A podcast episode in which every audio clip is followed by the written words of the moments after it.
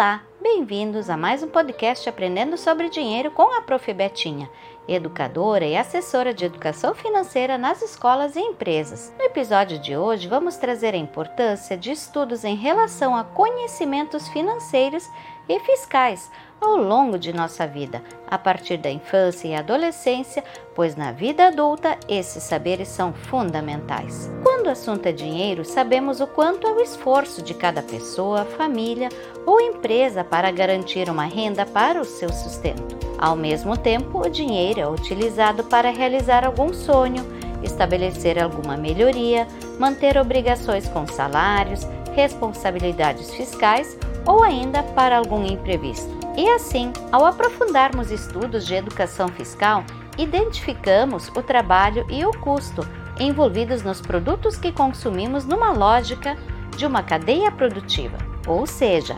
relações de trabalho e de renda estão incluídos na sua produção, transporte, distribuição, venda, entre outros. E dessa forma, com tempo e atenção, percebemos também que existem os impostos ocultos nos produtos, também chamados de impostos indiretos, como IPI, ISS e o ICMS. Como assim? Impostos indiretos? Exatamente. Esses impostos não podem ser transferidos para terceiros e toda a população, independentemente da renda, paga impostos que estão embutidos nos produtos que consome. Já o IPTU e IPVA são impostos diretos, só paga quem tem algum bem móvel ou imóvel. Vamos entender um pouco mais sobre o ICMS? Vamos supor que você comeu um sanduíche durante o dia de hoje. Saiba que existe um valor de imposto em cada componente e o nome desse imposto é o ICMS que é o imposto cobrado relativo à circulação de mercadorias e sobre a prestação de serviços de transporte interestadual, intermunicipal e de comunicação. O valor do imposto varia de estado para estado e fica registrado na nota fiscal. Ele é um tributo estadual e seus valores são definidos pelos estados e pelo Distrito Federal. Possivelmente, o sanduíche possui diversos componentes, como pão de farinha de trigo, queijo, ovos, presunto.